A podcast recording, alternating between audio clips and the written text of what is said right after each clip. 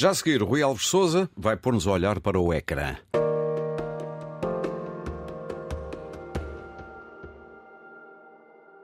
Rui, bem-vindo ao Destacável. Olá, Aurélio, obrigado. Seja lá que ecrã for, porque hoje vê séries em qualquer tipo de ecrã, não é? É verdade, sim. Cada vez menos na TV. Cada vez menos na TV e 2023 acho que veio acentuar ainda mais essa tendência, não só porque uh, continuamos a ter séries a saírem dos canais de televisão e das plataformas, mas também muitos projetos que já passam só pelo YouTube. Há aqui muita coisa uh, interessante a acontecer em vários campos, uh, mas nós no, no Fora de Série o podcast de, de, séries da Antena 1, temos uh, visto e falado de vários dos grandes fenómenos de, de 2023. Há dois que, para mim, são uh, muito assinaláveis: são os finais de Succession e Barry, uh, okay. duas das séries mais, mais aclamadas deste ano. A primeira é a ascensão e queda da família Roy, não é? Que os magnatas de um conglomerado de média, uma série que fechou em chave de ouro, também como Barry que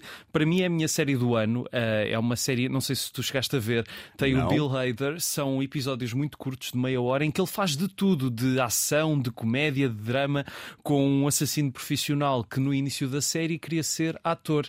E a partir Meu caro, dessa premissa... eu vi isso no TV Cine, curiosamente, aqui há um ano, ou coisa que o valha, valha, e eles só passaram, salvo erro, uma temporada. Pois já são, esta foi a quarta eu e estava última. a dizer que não vi, mas vi, claro que vi. esta, esta foi a quarta e última, sim, mas sim. vale muito a pena ver porque é uma série que consegue ir sempre surpreendendo, sim, não só na narrativa, mas na forma como essa narrativa é contada. Tu dirias que há um tipo que emerge, um tipo de série ou um tipo de, de imaginar o formato de série que emerge em 2023 ou isto já vem de trás e continua uma tradição? Vá? Já vem um bocadinho de trás, uhum. uh, se calhar mais no esticar um episódio. Nós vimos, por okay. exemplo, com o Stranger Things que de repente cada episódio tinha uma hora e meia ou duas horas. Neste caso, temos séries que apostam um bocadinho mais na concisão, uh, no compacto de 30 minutos do Barry, ou ainda, por exemplo, numa série também muito interessante que foi premiada em Berlim, que se chama Arquiteta, Sim. que são quatro episódios que nem 20 minutos têm, mas que são de facto extraordinários. Eu acho que. Passa a expressão cut the crap? Sim, exatamente. Eu nem vou traduzir. Eu acho, nós, eu acho que nós estamos a passar num período um bocado paradoxal que temos filmes cada vez maiores uhum. e séries também cada vez maiores, mas ao mesmo tempo, pelo facto de estarmos tão inundados de tanta coisa para ver, Sim. há séries que conseguem ser um bocadinho mais inteligentes e pensar: se calhar eu consigo chamar a atenção porque dura muito pouco tempo. E, e, de facto é uma coisa que e foi recorrente ao longo deste ano. Sim. Terá também a ver com o nosso grau de capacidade de atenção, também, tempo disponível. Também, é mais o tempo, mas acho que tanto o Barry como a Arquiteta não são séries de, de encher uh, a cabeça muito facilmente, ou seja, é uma coisa que tu fazes numa construção, portanto, não é daquelas coisas de para pessoas com pouca capacidade de concentração. Estou a perceber porque sem estar tão atento, porque ali tudo importa. É? Exatamente, isso também é importante. Hum, não é só uh, ter pouco tempo porque as pessoas têm pouco tempo, é um tempo muito bem aproveitado. Sim, mas tem de estar muito focado. Portanto, Exatamente. nada a ver com déficit de atenção neste Exatamente. caso. Exatamente. uh, é impressão minha ou tem havido contaminações entre pl plataformas de streaming? Tem e muito... Agora reparamos no Barry. No Eu Barry. tinha visto no TV Cine, que Sim. entretanto tu viste... Foi na HBO Max. Na HBO HBO Max. Uh, Temos isso, uh, que acho que já é uma, uma coisa que acontecia nos últimos anos, de, de quando começaram as plataformas de streaming a surgir. Tinhas séries que, uh, apesar de serem da Netflix, ainda passavam nos canais de sinal aberto, como o House of Cards e etc. Sim. Aqui o que nós temos é uma coisa um bocadinho diferente, que é as plataformas estarem a trocar conteúdos, digamos assim. Não gosto dessa palavra, mas é, é mais fácil para falar disto. isto porque tivemos, por exemplo, dois clássicos da HBO que chegaram à Netflix, o Sete Palmos de Terra e os Irmãos de Armas. Como é que tu lês isso? Como é que eu leio isto? Eu leio isto de uma forma um pouco uh, irónica, porque se cada plataforma uh, estava a apostar muito na exclusividade Sim. de ter coisas que nenhuma outra tinha, acho que as plataformas começaram a perceber que, no fim de contas, o bolso das pessoas não dá para todas as plataformas que existem. E como e na podem música. fazer dinheiro a vender os direitos a exatamente, outra plataforma. É? Exatamente. É? E como na música tu podes ouvir tudo no Spotify ou na Apple ou no YouTube, mas se calhar calhar o catálogo de cada uma é mais ou menos o mesmo, nas plataformas de streaming tu não tens isso. Não, é muito diferente. Só que Sim. o resultado é escolhas que as pessoas têm de fazer na carteira, pensando na carteira e se calhar a longo prazo para quem não ver... tem Para quem não tem nenhuma subscrição, estamos a falar de desembolsar por mês só para ter, eh, por exemplo, Netflix. Netflix pode ir, se não estou em erro, entre os 9 e os 16 euros. Exatamente. E já a Disney Plus também à volta desses valores.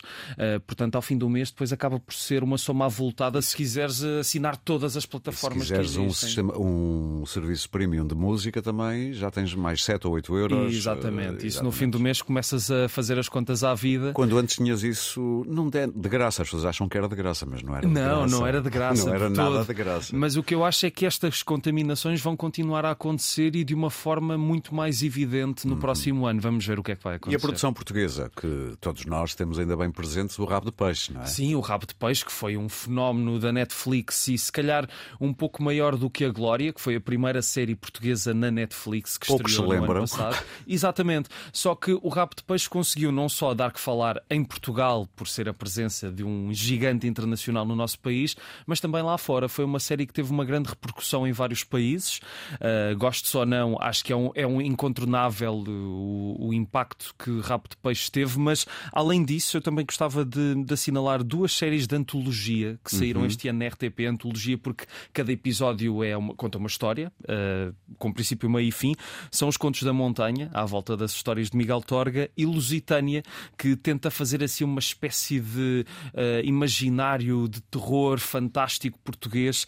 Duas séries muito interessantes. RTP... Que podem ser vistas na RTP Play. Não é? Exatamente. Portanto, então é uma plataforma para todos os efeitos, Exatamente. só que esta não, não custa nada. E não custa nada, e acho que a RTP, ao longo dos últimos anos, tem afirmado uma diferença na, no investimento de ficção que espero que continue em 2024. Consegues olhar para 2024 e perceber tendências? É Consigo é perceber Sim. algumas séries marcantes que vão voltar. Uh, temos, por exemplo, True Detective, com uma nova temporada. Okay. O final de, da série do Larry David, que entre nós chama-se Calma Larry, mas o título original é Curb Your Enthusiasm, vai terminar. Todos nós conhecemos a música final por causa daqueles vídeos que depois usam aquele genérico final tan, tan, tan, tan, em é vídeos divertidos, não é?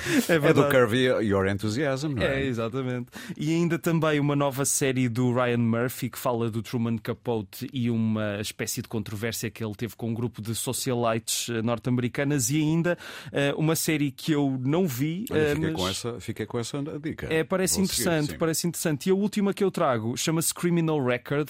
Eu não vi nada sobre ela, a não ser que é uma série criminal e eu sou doido por uhum. séries criminais okay. e tem um, um, ator fantástico que é o Peter Capaldi uh, no papel principal. Porquê é que trago isto também? Porque 2023 foi o ano em que assinalámos os 60 anos do Doctor Who, que é, é um fenómeno britânico, se calhar não passa tanto por aqui. O Peter Capaldi foi um dos atores. Sim, Sim porque aquilo ao longo dos anos teve vários Doctor Who. Sim, e, e eu também trago isto não só porque o Capaldi foi um dos Doctors, mas também porque são 60 anos. Na verdade, o Doctor Who faz um pouco uma abordagem da própria história da televisão. Começa a preto e branco, vai a cores e agora até já tem produção da Disney lá no meio. É uma grande referência que fica deste ano. Rui Alves Souza, antes de ires embora e de te eu desejar um bom ano, uh, diz lá o que é que fazes aqui para as pessoas estarem atentas. Olha, tanta coisa que eu tenho de apontar. Então... Pranchas e balões sobre. Por isso é banda... quando passei a bola. o Pranchas e balões sobre banda desenhada, que passa a terça a uma aqui na Antena 1. O de olhos bem fechados com bandas sonoras aos domingos às 10, uh, Mortinhos por sair de casa todos os dias e o Fora de Série. Basicamente é, é um maior trabalho, está bom de ver. É verdade. Olha, um bom ano e obrigadíssimo um por teres ano. vindo ao Destacável partilhar todo este mundo das séries connosco. Obrigado.